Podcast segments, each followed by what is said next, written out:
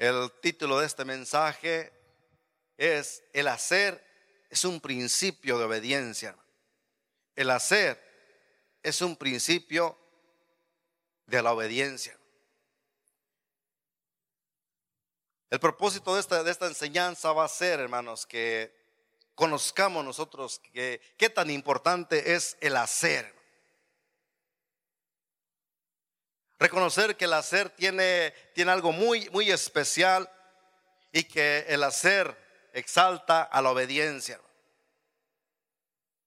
Yo les podría preguntar, ¿cuántos son obedientes aquí? Y podría preguntarles también, ¿cuántos estamos haciendo lo que Dios nos manda? ¿Cuántos estamos haciendo lo que Dios nos enseña? ¿Cuántos estamos haciendo lo que Dios nos motiva a hacer. Y sabe que cuando vemos esa parte y decimos que somos obedientes, algo como que no encaja ahí. No puedo decir yo que soy obediente, pero pues no estoy haciendo nada. Y tampoco puedo decir oh, estoy, lo estoy haciendo y decir no soy obediente. Porque si usted hace, entonces quiere decir que, es que está obedeciendo, tiene que complementarlo y eso va a exaltar a la obediencia, va, a exaltar lo que, lo que nosotros queremos ah, darle al Señor. Amén. El hacer hoy en día, hermano, el hacer hoy, el hacer hoy en día es algo que está completamente afectando lo que es el área humano, vamos a decirlo así, hermano. Lo que es la persona, lo que es el ser humano. Ha sido difícil esa parte para el hombre eh, llevar a cabo esta parte. Realizar lo que es el hacer, lo que es el, hecho, lo que es llevarlo a la práctica, esa es una parte difícil. Es más fácil decirlo. Cualquiera puede decir las cosas. Cualquiera nos pudiéramos parar y decir y, hablar y ah, lanzar cuantas palabras sea necesario, sea posible, o que lo que se nos venga en mente o lo que se nos venga en, el labio nada más. Pero una cosa es decir y otra cosa muy diferente es hacer. Sí, sí, sí me entienden hermanos. Una cosa es, son, son dos cosas completamente diferentes. Pero estamos más acostumbrados. El hombre se ha acostumbrado más. Eh, hoy en día las iglesias, hermanos, estamos llenos de personas que simplemente estamos acostumbrados a solamente qué decir. Estamos acostumbrados a hablar, a decirlo nada más. ¿Cuántas cosas eh, tenemos, eh, tenemos ya muy en, ya, ya en práctica o ya, vamos a decirlo que ya como rutina? No sé si se ha topado a veces. Estoy orando por usted, estamos orando por tu necesidad, estamos orando por tu enfermedad, estamos orando por usted. Pero la pregunta es, ¿realmente lo haces? ¿Realmente lo estaremos haciendo, hermano? De repente se encuentra por ahí una hermana en la tienda. Oh, sí, hermano, bendición, sí, hermano, estoy orando por usted, pero ¿qué es? ¿Es simplemente nomás? ¿Es rutina? ¿Es una costumbre? Es algo nada más que ya lo tenemos nomás porque queremos quedar bien con alguien. Queremos quedar bien con el hermano, con la hermana y decirle, eh, eh, oh, lo estoy haciendo, cuando verdaderamente no lo estamos haciendo. Es algo, es algo, es algo, algo que tenemos que considerarlo, hermano, muy a fondo, muy personal y muy directo, porque es algo que el Señor está poniendo bien en claro hoy en día, hermano. Dios quiere levantar una iglesia, una iglesia activa, una iglesia que verdaderamente va a pararse y va a determinar hacer de su vida de acuerdo a la voluntad de Dios, porque va a disponer a hacer las cosas, hermano. No, no, simple, no nada más simplemente decirlo, sino que tenga la motivación y la entrega de hacer cada una de las cosas que el Señor nos demanda, que el Señor nos instruye, que el Señor nos enseña, que el Señor está hablando a nuestras vidas. Pero la, iglesia ha decaído en esa costumbre, ha decaído en esta situación donde sus prácticas se han llevado a simplemente una vida rutinaria. La iglesia aún todavía está en un nivel todavía de comodidad, en un nivel donde todavía ah, quiere decidir, decidir qué hacer y qué no hacer, o si le conviene o no le conviene. La verdad es lo que está, lo que hay hoy en día, hermano. Pero Dios quiere que las cosas dentro de su pueblo, dentro de su iglesia, dentro de sus hijos, dentro de, sus servidores, cambien, hermano. Cambie rotundamente. Yo quiero decirte algo bien importante en esta tarde.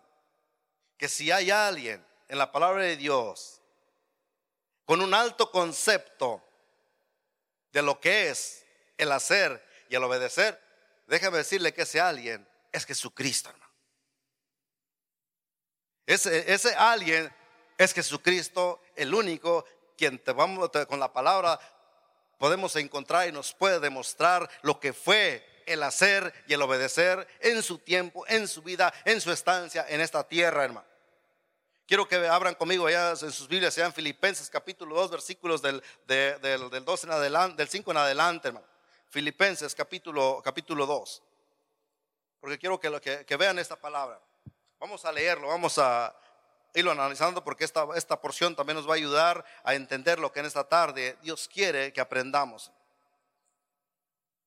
Filipenses capítulo 2, versículos del 5 en adelante, dice así la palabra de Dios, si lo tienen ahí en sus escrituras y si lo ponen en la pantalla y no trae Biblia, ah, véalo ahí también, hermano. Dice, haya pues, Pablo estaba diciendo estas palabras aquí, hermano, dice, haya pues en vosotros este sentir que hubo también en Cristo Jesús. ¿En quién, hermanos? ¿Y quién es Cristo Jesús, hermano? ¿Será más que cualquiera de nosotros, hermano? Cristo, el Hijo de Dios, Cristo, el, único, el soberano, el omnisciente, el omnipotente, el que estuvo dispuesto a dejar su trono, el que estaba en su gloria, pero miró, vio la necesidad del hombre. Y mira, hermano, que esto es lo que, lo que me impacta aquí, eh, hermanos. De cómo él estuvo dispuesto a abandonar todo. Vea lo que sigue diciendo, dice, haya pues en vosotros, este, ah, en vosotros este sentir que hubo también en Cristo Jesús. Dice, el cual siendo en forma de Dios, no estimó el ser igual a Dios como, como cosa a que aferrarse, sino que se despojó a sí mismo tomando forma de siervo, hecho semejante a los hombres, semejante a ti y a mí, semejante a cada uno de nosotros. Pudiera haber entonces excusa de decir, oh, yo no soy obediente o yo no, yo no, no voy a hacer esto porque, pues tú sabes, yo ya no pertenezco a esto, yo ya, o es que yo ya, hermano, ¿cuántas excusas pudiera haber en el ser humano?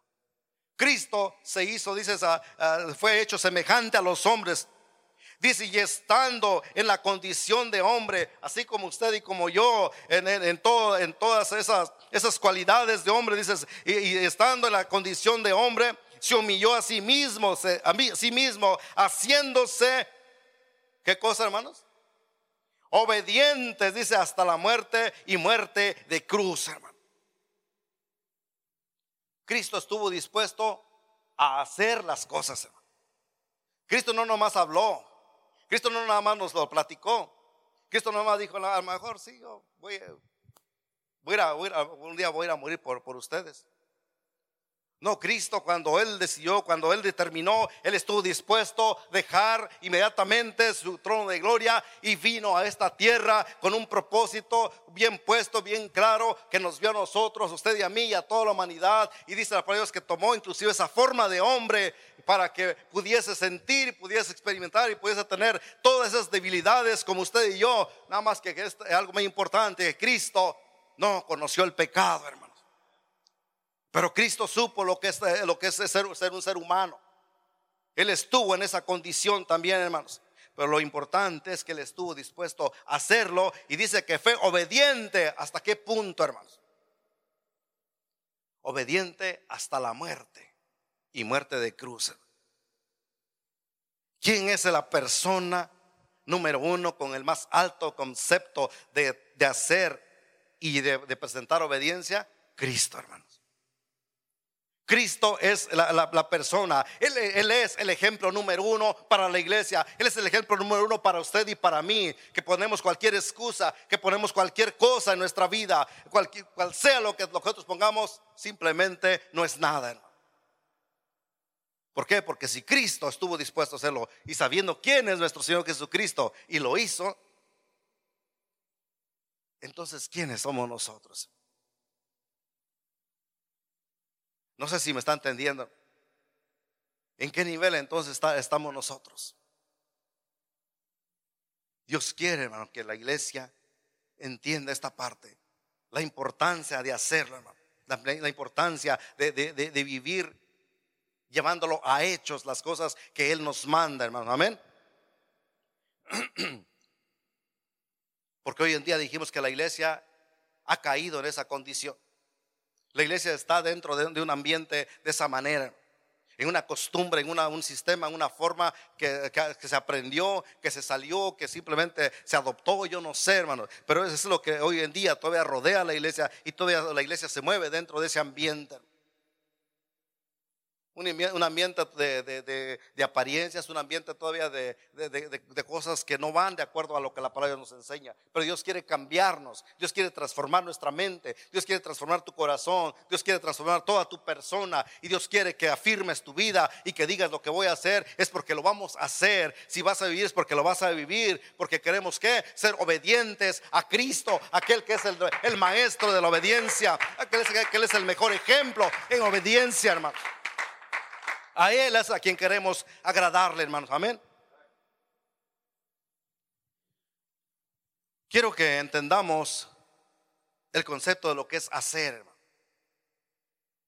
Muchas veces, a veces eh, pasa o, a veces no, no, no, no, lo realizamos en nuestra vida porque a veces no entendemos el, concepto, no entendemos la, lo que es la palabra, lo que es la esencia, lo que es lo que se nos está diciendo, hermano.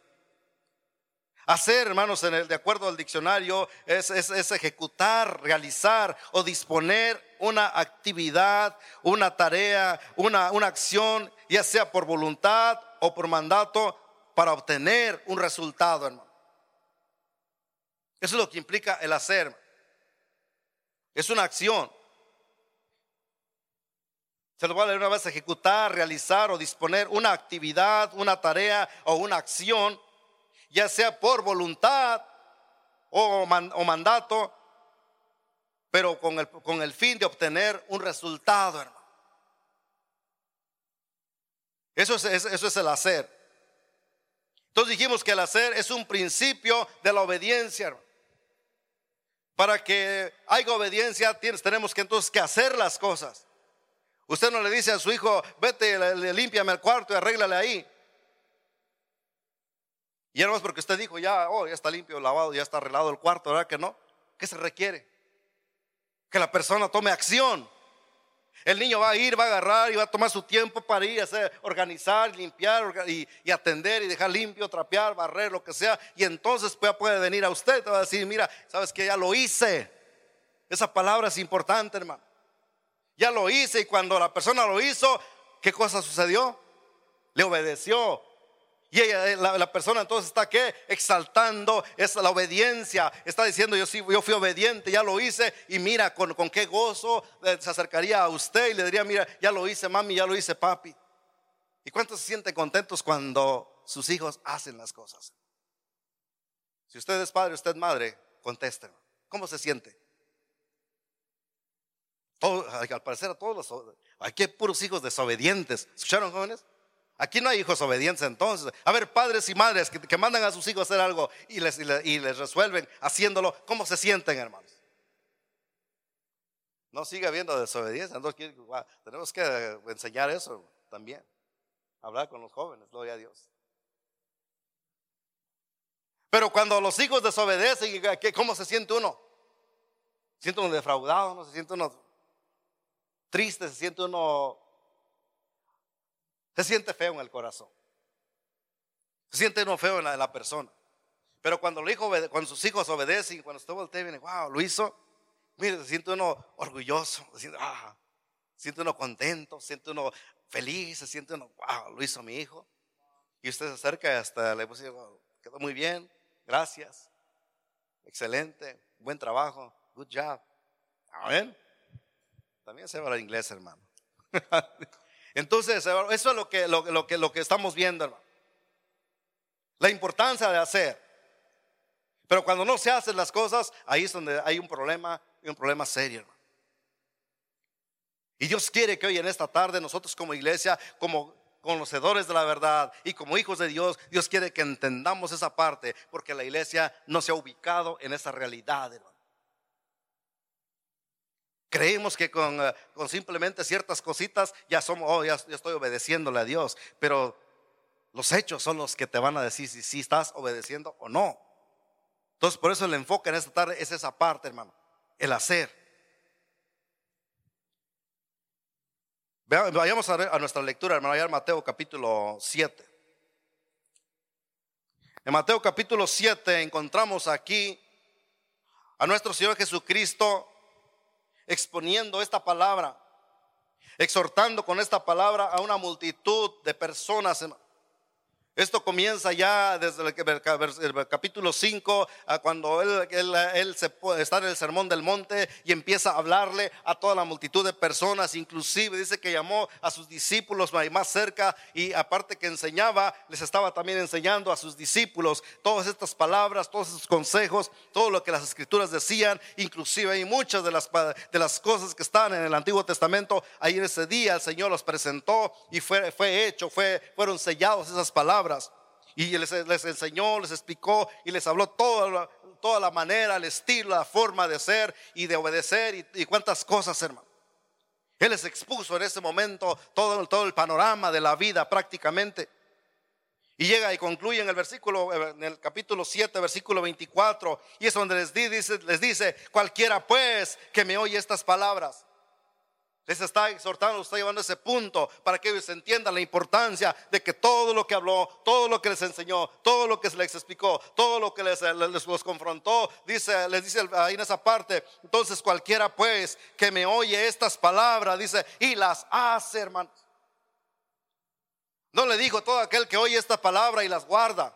No le digo todo aquel que oye estas palabras y, que simplemente las ignore o todo aquel que oye estas palabras y que viva como se le venga en gana. Dice, todo aquel que oye estas palabras y las hace.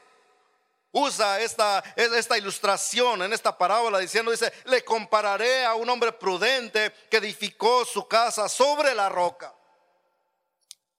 Cristo, Cristo, usa este ejemplo, está usando esta ilustración para que aquellos hombres entendiesen mejor lo que, lo que Cristo estaba tratando de dejarles saber, hermano.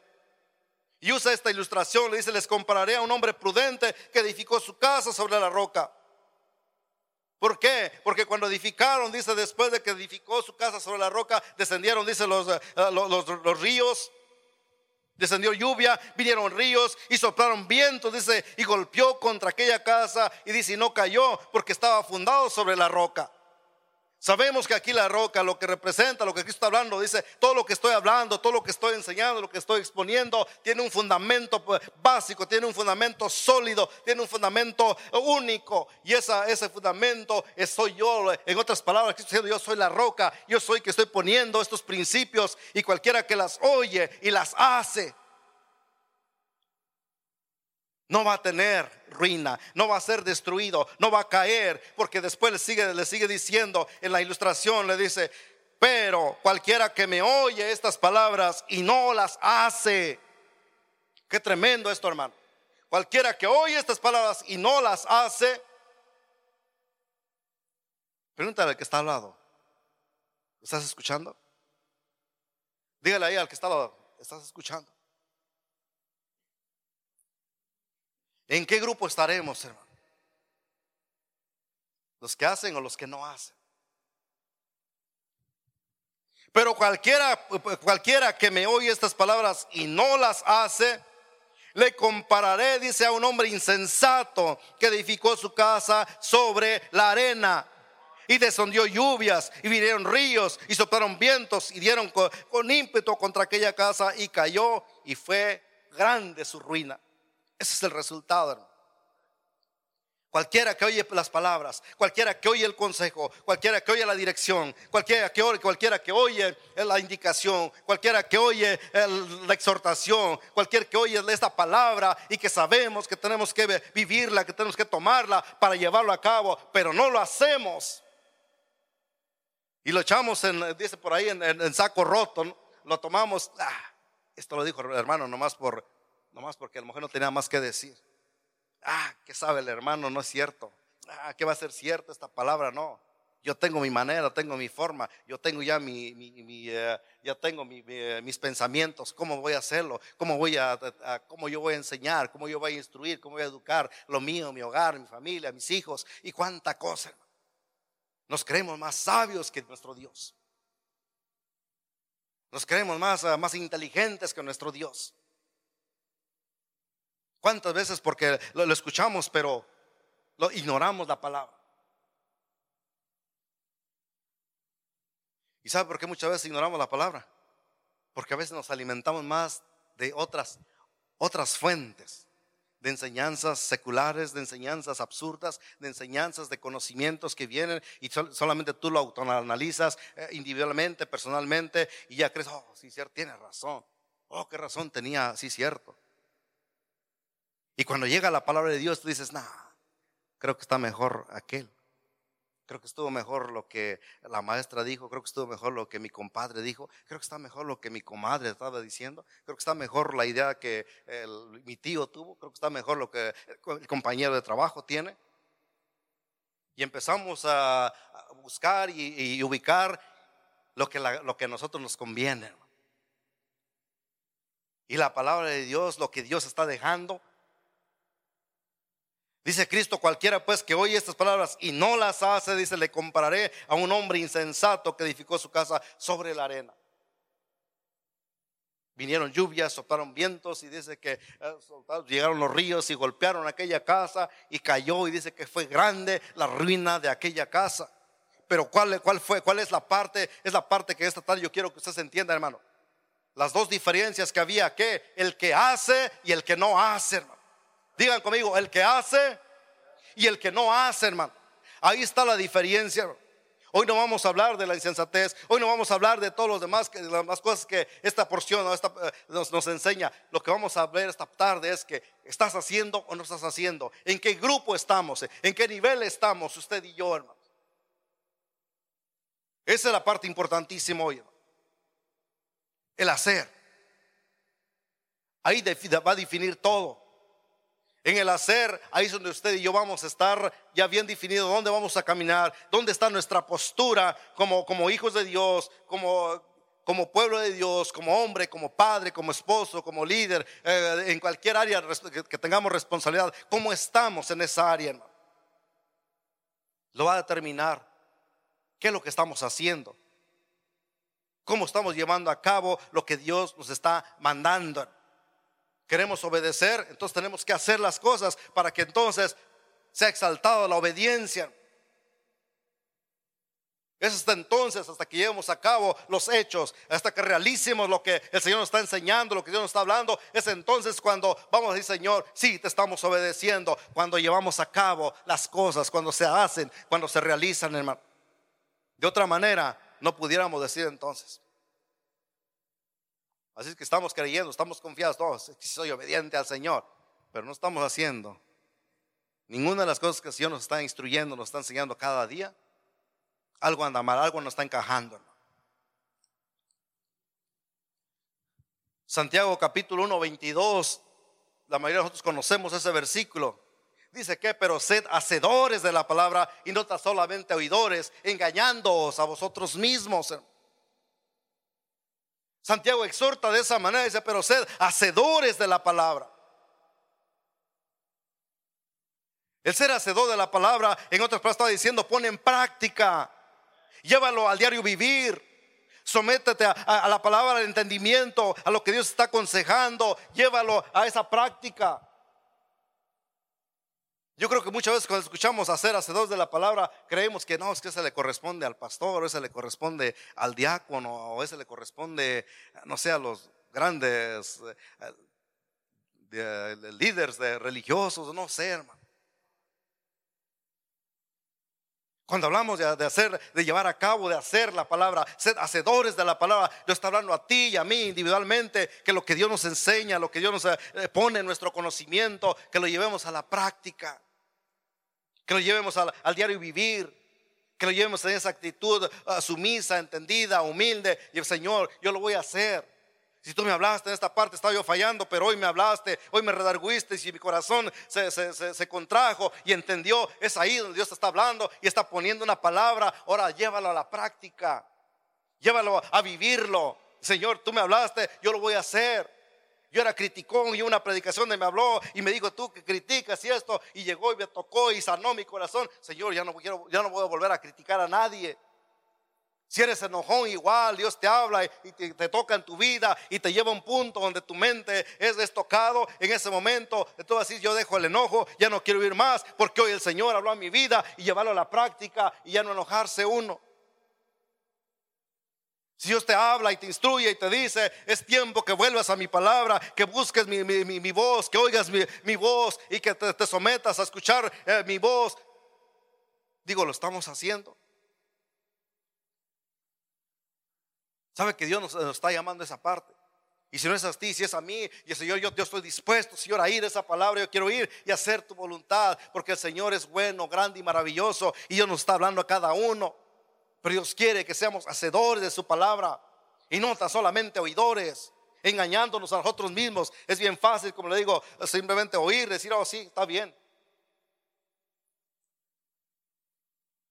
Y, decir ahí por encima, no, y no, yo soy obediente. ¿A quién engañamos, hermano? ¿A quién engañamos de acuerdo a la palabra de Dios? A nosotros mismos, hermano. Engañándonos a nosotros mismos. Porque a Dios no le podemos engañar. Dios ya dejó lo que necesitamos. Su palabra es clara, transparente, viva y eficaz y dice que es como toda espada, dice más, es como una espada de doble filo que corta, dice aún la coyuntura, los tuétanos y discierne aún hasta los pensamientos y hasta las intenciones de lo que haga internamente y hasta lo más profundo lo que usted y yo desconocemos de nuestro ser. El Señor lo sabe y la palabra puede llegar hasta esa profundidad y hacernos diferente y cambiarnos. Entonces, ¿dónde pudiéramos engañar al Señor? ¿Dónde hubiera lugar para engañarle al Señor? No hay, pero más sin embargo nosotros sí nos engañamos, ¿verdad? Es bien fácil engañarnos a nosotros, mismos.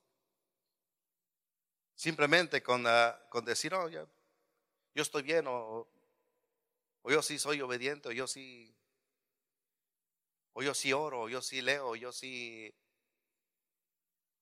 Podemos decirlo a, a simple vista y ante la mejor, entre nosotros mismos, pero delante del Señor, delante de nuestro Dios. No podemos ah, entonces engañar a, nuestro Señor. Pero nosotros mismos sí pudiéramos caer en ese error. Y es lo que Dios quiere corregir en nuestras vidas. Dios quiere que esa parte ya no haya en nuestra vida, que seamos hacedores, que reentiendamos esa palabra, que lo, que lo hagamos nosotros. Y Señor, yo quiero ser hacedor de tu palabra. Yo quiero ser hacedor de tus consejos, hacedor de tus principios, hacedor de tu enseñanza, hacedor de tu consejo, hacedor de tu exhortación, hacedor de todo lo que me, de lo que me hablas. Yo quiero llevarlo a cabo, lo quiero llevar a la práctica, quiero vivirlo, quiero experimentarlo, quiero ponerlo en la práctica con mis hijos, quiero ponerlo en la práctica en mi matrimonio, quiero llevarlo a la práctica en mi diario vivir, en mi trabajo, en la calle, en el caminar, donde quiera que yo esté. Si yo quiero vivir de esa manera. Amén. Otra palabra que tenemos también en, Lucas 6:46, el, el Señor, antes igual, antes de comenzar la, la, porción también como la que estamos leyendo, Cristo le dice, dice, ¿por qué me, me llamas Señor, Señor y no hacéis lo que yo te digo? Esa palabra está, está fuerte también, hermano. ¿Por qué me llamáis Señor, Señor y no haces lo que yo te digo? Te amamos, Señor. Te glorificamos, Señor. Oh, sí, Señor. ¿Por qué le decimos? ¿Para qué le decimos, Señor, Señor? Y en el corazón está lejos de querer hacer lo que el Señor te manda, lo que el Señor te ha enseñado, lo que el Señor te ha hablado, lo que el Señor te ha instruido, lo que el Señor te ha aconsejado. No estás dispuesto a hacerlo. Y también ahí esa parte Cristo comienza igual diciendo, le dice entonces, cualquiera pues que hace esta, palabra, que me oye que hace esta palabra, dice, le compararé igual y escuchamos la misma, las mismas palabras. El que hace, dice, le compararé a un hombre prudente que edificó su casa sobre la roca, hermano. El hacer va a ser la diferencia. El oír Es bueno, pero si nos quedamos con el oír, no te va a favorecer mucho. Porque lo que oímos, déjame decirte que casi, casi estoy seguro.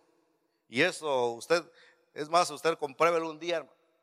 Nomás lo que oye, salga allá afuera, hermano, y casi cuando da vuelta aquí o cuando ya sube su carro y trate de acordarse lo que, lo que escuchó nada más, lo que oyó nada más, y diga, a ver,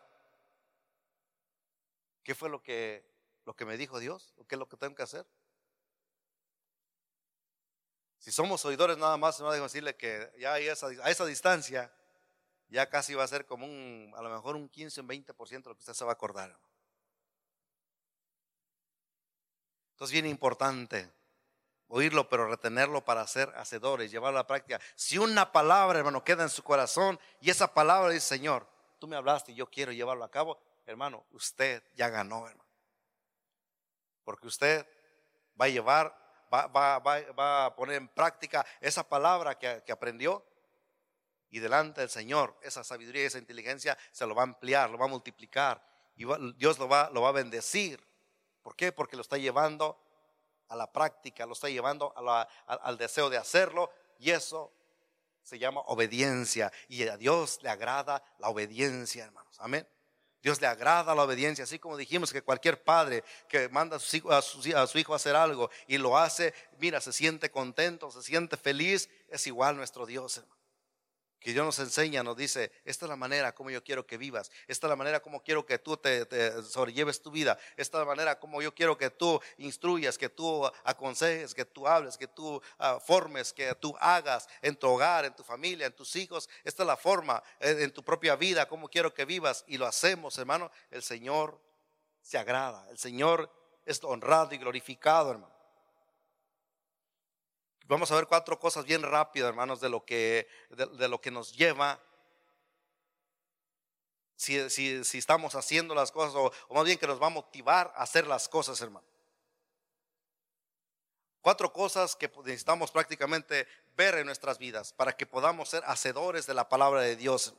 Número uno, hermano, la primera cosa que debemos ver en nuestra persona y que pudiera ser un impedimento de no, de no, de no hacer las cosas es despojarse uno de sí mismo.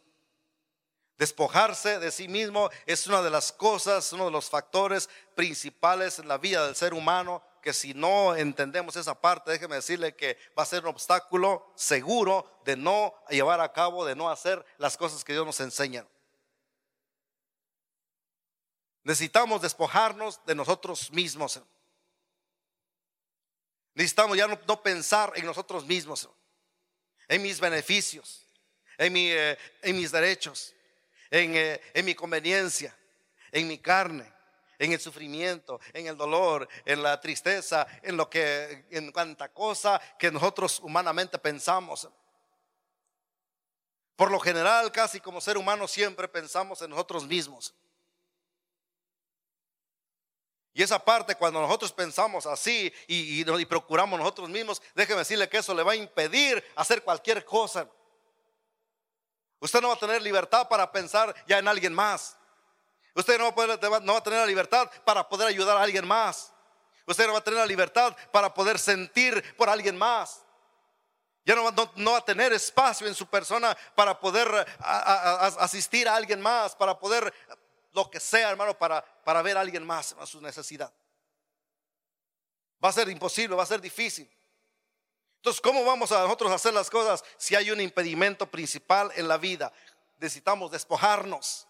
Cristo es el mejor ejemplo de despojo, hermano. Él se despojó a sí mismo, dice la palabra de Dios. Él reconoció, si yo me pongo aquí, yo soy, estoy aquí, con, estaba con, con su Padre, estaba en el cielo, en ese, en ese trono de gloria, se imagina, en, ¿Qué, necesidad tenía Cristo de venir a esta tierra? Ninguna necesidad al, punto de vista, hermano, pero más sin embargo, él dijo, no, yo no, no, no voy a aferrar a esto, yo tengo que despojarme a mí mismo. Y dice que vino y entonces tomó la, semejanza a hombre para que entonces pudiese llevar a cabo y sentir y ver la necesidad de cada uno de nosotros. Hermano. Cristo es el mejor ejemplo de despojo, hermano. En Juan capítulo, uh, en Filipenses 2.7 lo podemos encontrar ahí, hermano, si tienen en su, Biblia la lectura que hicimos. Filipenses capítulo 2, versículo 7. Vamos a hacer una, lectura una, vez más para que entendamos. Dice, sino que se despojó, ¿qué cosa? A sí mismo, hermanos. Tomando forma de, siervo, hecho semejante a los hombres, hermanos. Él se despojó a sí mismo. Y, y allá en Juan capítulo Juan capítulo 6, versículos 38 uh, también, si pueden este, verlo ahí también, hermanos. Juan capítulo 6, versículos 38.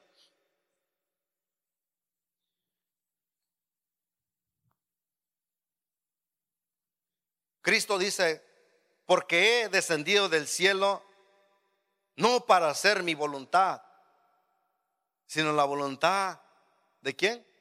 Del que me envió, hermano una, una, muestra de lo, que, de lo que Cristo estaba viendo y de lo que Cristo estaba haciendo, hermano. Con Cristo no eran, no eran, no eran, no eran palabras nada más. Con Cristo no eran nada más vaciladas. Cristo lo llevó a la práctica. Dice, porque he descendido al cielo no para hacer mi voluntad. Él dice, estuve dispuesto a despojarme, estoy dispuesto a dejar todo y no voy a hacer lo que yo quiero, ni lo que mi cuerpo desea, ni lo que yo sé que me conviene. Dice, estoy aquí y he venido para hacer la voluntad de aquel que me envió, hermano. Sabes que como seres humanos necesitamos entender esa parte. Necesitamos despojarnos a nosotros mismos. Es tiempo ya de, dejarnos a, puedo decir, a apreciarnos tanto de procurarnos tanto. Que no, que no que me pegue el, frío porque me resfrío, que me pegue el calor porque me deshago, que me pegue eh, esto porque no. Es que, ¿cómo yo voy a sufrir? ¿Cómo yo voy a batallar? ¿Cómo yo voy a, padecer esto? ¿Cómo yo voy a, a, Hombre, yo no. Tú sabes. Tenemos esa actitud, ¿sí o no? Tenemos esa, esa manera, esa forma de ser. Sí lo tenemos, hermano. Y, en nuestra vida a veces es bien notorio. Yo ayer nomás andaba ahí en el, carro y, mira, ¿verdad? Yo ya, ya le digo, Señor, perdóname, pero está bien caliente aquí, Señor, este asunto está. Pero después digo, Señor, es para ti, es para tu honra y tu gloria.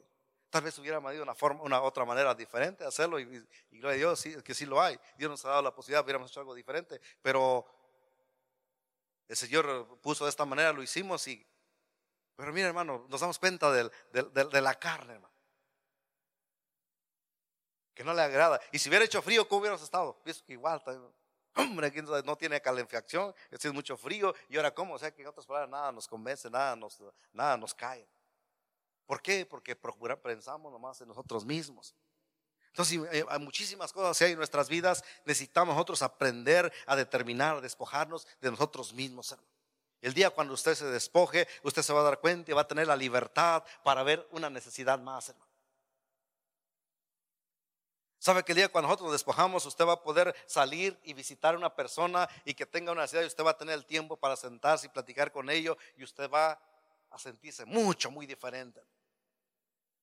¿Por qué? Porque ahí ahora ya no, está, ahora ya no es usted, ahora está haciendo la voluntad de aquel está haciendo la voluntad de nuestro Dios que está pidiendo que sea hecho, hermano.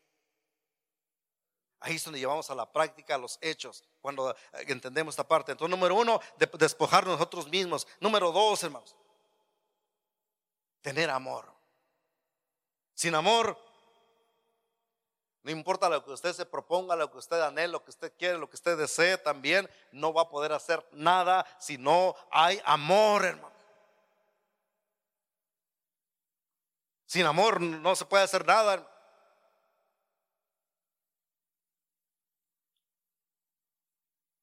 Bien fácil, vayamos a algo, a alguna ilustración más fácil, más entendible. Si usted tiene su esposo, su esposo, usted lo hace todo, ¿por qué? Por amor, ¿sí o no? Usted está dispuesto a hacer todo lo que, lo que esté a su alcance y todo lo que quiere porque ama a su esposa, porque ama a su esposo, porque ama a sus hijos. Pero si no hubiera amor, no se puede hacer nada.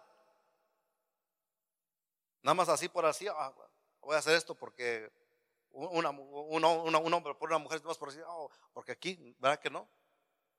Tiene que nacer ese amor, tiene que eh, cultivarse ese amor, tiene que formarse. Y entonces llega, llega el, noviazgo y ahí se empieza a entrar una, esa relación, ver más entendimiento, y empieza a ver esa unidad, empieza a ver esa compresión y empieza a ver eh, eso que empieza a unirlos más y más y más al punto donde sabes qué, yo por esta mujer doy inclusive la vida, yo por este hombre estoy dispuesto a irme hasta la profundidad del, del, mar y cuántas cosas, ¿no?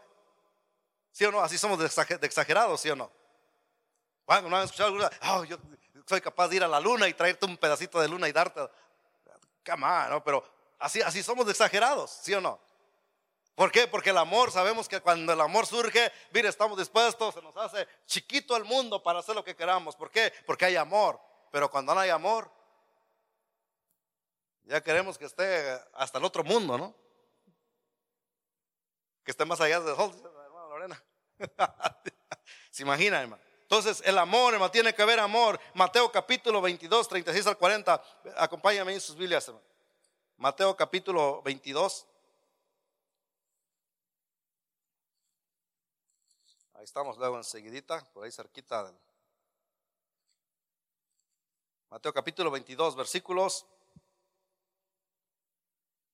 del, del 36 al 40. Dice la palabra de Dios así.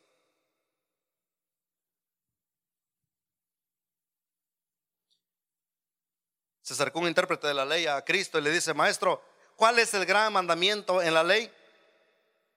Esto lo hizo para tentar a Cristo, pero Jesús le dijo, dice, amarás al Señor tu Dios con todo tu corazón y con toda tu alma y con toda tu mente.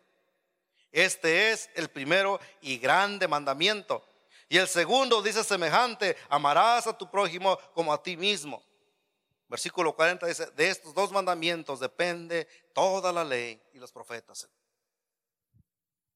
Todo lo que hay, todo lo que concierne, otras palabras ¿sabes qué? La escritura desde el principio al final concierne en el amor. Amarás a tu Dios y amar a tu prójimo. Entonces, si no hay amor, hermano, no va a ser imposible que nosotros tengamos la disposición de hacer lo que el Señor nos manda hacer. Sin amor es imposible. Sin amor te vas a quejar, sin amor te vas a oponer, sin amor se te va a hacer difícil, sin amor se te va a hacer imposible, sin amor se te va a hacer una, una tortura, sin amor se te va a caer hasta los pelos, sin amor te va a doler hasta los huesos, sin amor eh, va a ser infinidad de cosas que te vas a topar en tu vida si no hay amor. Entonces, ¿cómo, no, ¿cómo voy a hacer las cosas si no tengo amor? No vas a poder hacerlo simplemente. Entonces, número uno, dijimos la primera cosa que despojarnos de sí mismo. Número dos, tener amor. Número tres, revístete de humildad. Oh, qué importantísimo es que en la vida, para que nosotros podamos hacer las cosas, tener humildad.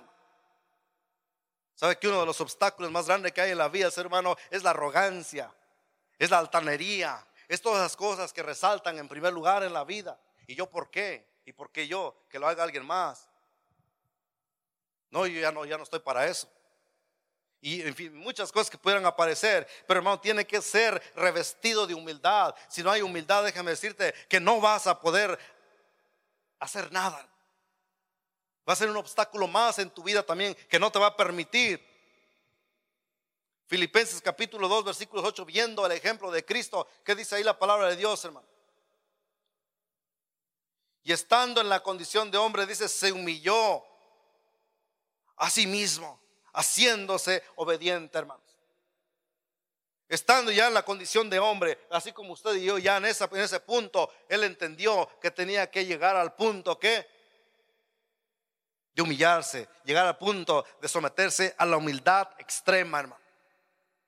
Cristo es el mejor ejemplo en esa parte entonces. Y también podemos encontrar eh, esta palabra también en, en, en, eh, en Mateo capítulo 11, 29, hermano. Vean ahí Mateo 11, 29. Lo que dice la palabra de Dios. Mateo capítulo 11, versículos 29. Es un versículo muy conocido que lo tenemos, inclusive hasta lo recitamos. Dice, llevad mi yugo sobre vosotros. ¿Y qué dice Cristo? Y aprended de mí, que soy qué? Manso y humilde de corazón y hallaréis descanso para vuestras almas, hermano. Aprended de mí, dice que soy manso y humilde. Hermanos, si no hay humildad en nuestras vidas, va a ser imposible. La humildad es algo bien esencial, bien importante, bien, eh, bien, bien, importante y bien básico en nuestra vida para que usted y yo podamos tener la, la, libertad de hacer las cosas. Si, eh, si, estas cosas hay en oposición en tu persona, déjeme decirte que definitivamente lo que va a hacer salir de tu labio solamente son palabras, porque hechos no van a poder hacer ninguna cosa. No se va a poder hacer nada. Despojarse de sí mismo, tener amor, llegar a la humildad. Y por último, hermano, ser perseverantes. Perseverancia es otra cosa que te va a, mantener libre de cualquier oposición en tu vida y vas a tener el privilegio de entonces llevar a cabo los hechos en tu vida. Tú vas a poder hacer las cosas, vas a poder obedecer a tu Señor, vas a poder estar bien con tu Dios cuando estas cosas tú las mantengas en tu persona bien ubicados, hermano. Que no tengas, ah, eh, que estés despojado de sí mismo, que tengas el amor bien firme en tu persona, que te, revistas de humildad y que también que seas perseverante. Y podemos verlo en Santiago capítulo 1, versículo, versículo 25. Ahí vayan a sus Biblias, hermano. Santiago 1, 25. Y quiero que vean esa lectura ahí, hermano. Santiago 1, 25, lo tienen en la pantalla, dice ahí. Mas el que mira atento en la perfecta ley, de la libertad. ¿Y qué cosa?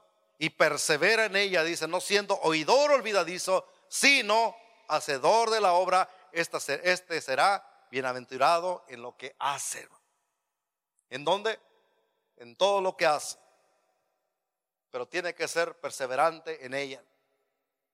Mantenerte, tenerlo activo en tu vida la palabra que esté, sea la que te alimente, sea la que llegue cada momento. Lo que tú vas a hacer siempre, tener la palabra ah, presente, que lo que estás haciendo no lo estás haciendo para ti ni para nadie más, lo estás haciendo para el Señor. Lo que, lo que, lo que vives, lo estás viviendo y lo estás haciendo porque amas a tu Señor y que siempre esa palabra esté en tu corazón, que cuando te acuerdes y vas a hacer algo, siempre te acuerdes de una palabra, siempre te acuerdes de lo que Dios te aconseja, de lo que Dios te dice y te mantienes firme en esa parte, estar perseverante en lo que Dios te ha instruido, hermano.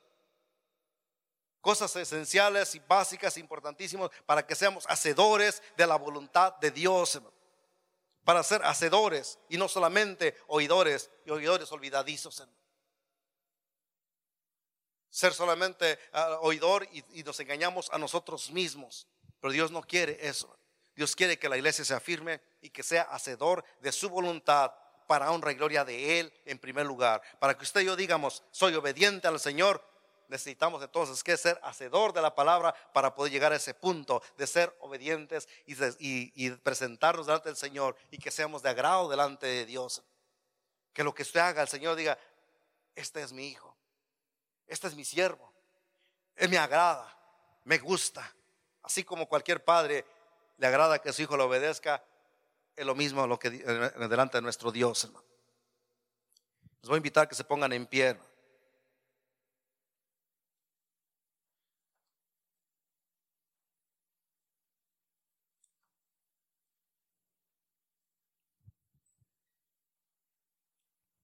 Efesios capítulo 6, versículos 6, 7 dice, no sirviendo al ojo como los que quieren agradar a los hombres, sino como siervos de Cristo de corazón, haciendo la voluntad de Dios, sirviendo de buena voluntad como al Señor y no a los hombres. Aunque es un consejo que aquí Pablo está presentando en tu forma, en tu manera de servir al, hombre, pero sabes que lo, que lo que me gusta aquí es que lo presenta de que todo lo que hagas, todo lo que haces, todo lo que sale de tu voluntad, lo vas a hacer siempre como para el Señor y no para los hombres. Dijimos que el concepto de hacer es hacer las cosas de dos maneras, o por voluntad o por mandato. Pero sabes que en la palabra de Dios y como iglesia tenemos las dos cosas. Hay cosas que usted va a tener que hacerlo por, por voluntad, pero hay cosas que tenemos que hacer también porque es un mandato. ¿Sabe que aplica en las dos, en las dos formas a ti y a mí como iglesia? Pero casi la mayoría de cosas Dios quiere que lo hagamos por voluntad. ¿Qué quiere decir eso entonces? Que usted va a determinar, decir, Señor, yo lo voy a hacer porque yo te quiero agradar a ti. Yo lo quiero hacer, Señor, y lo voy a hacer porque me has hablado, me has enseñado, me has instruido. Y ahora yo quiero, Señor, obedecerte a ti. Y cuando tú te sometes y dices, yo dispongo a hacerlo, dispongo a vivirlo, dispongo a hacer tu voluntad, eso es hacerlo voluntariamente. Eso es lo que usted va a hacerlo, va a hacerlo y a Dios le agrada esa parte. Hay cosas que el Señor manda que se haga, lo tenemos que hacer y a Dios le agrada también. Pero sabe que en esa parte muchas las veces pues es algo que, te van a ayudar, vas a ser, eh, vas a ser instruido, vas a ser motivado para que vengas y lo hagamos o se, haga. El bautismo, mira, ayer bautizan mucha gente, ciertamente es un mandato del Señor se tiene que hacer y, mira, se tiene que instruir y se vino y se llevó y ayudamos a las personas, se hicieron, se, hizo el bautismo, todos son felices. Es algo que se, se hizo qué? Por mandato, su mandato del Señor.